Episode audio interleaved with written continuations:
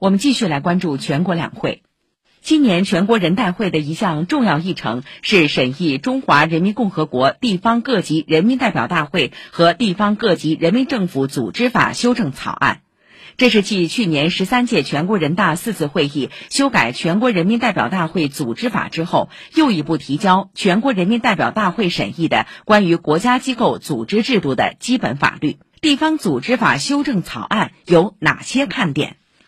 首先是规范地方人大专委会、常委会工作机构设置。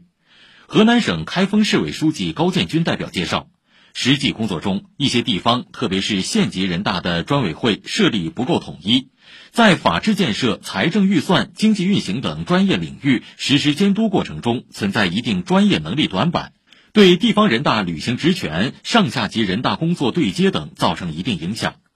规范地方人大专委会建设，可以提升地方人大在专业领域的监督能力和监督质效，使制度优势更好转化为地方治理效能。看点二：完善乡镇街道基层公共管理等职权。近年来，街道办事处承担越来越多公共管理功能，但现行法律并没有对其职权作出明确规定。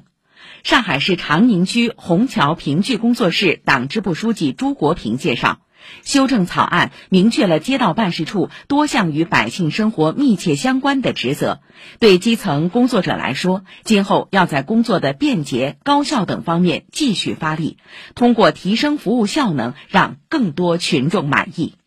看点三：对地方人大和政府依法履职作出具体要求。全国律协监事长吕红兵委员表示，保证宪法、法律和行政法规在本行政区域的实施，是打造法治政府的题中之义，也是法律实施需要重点关注的内容。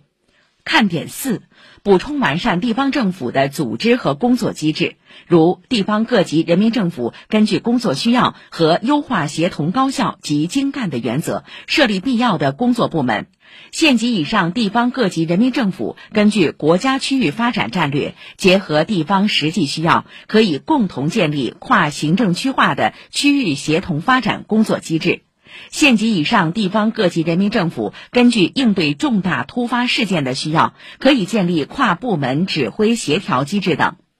全国律协副会长才华代表认为，这些修改将推进基层治理创新，增强基层为民服务的执行能力，激发现代治理水平的新活力，对推进基层治理体系和治理能力现代化具有重要意义。全国政协十三届五次会议昨天上午在人民大会堂举行第二次全体会议，中共中央政治局常委、全国政协主席汪洋出席会议。十二名委员作大会发言。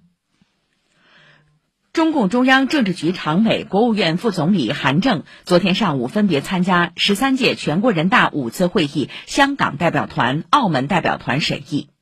在认真听取香港、澳门地区全国人大代表发言后，韩正表示，香港当务之急是全力以赴防控疫情。中央各有关部门和地方要全力支持，保证生活物资供应，加强医疗方面人力物力支持，确保市民生活安定和社会大局稳定。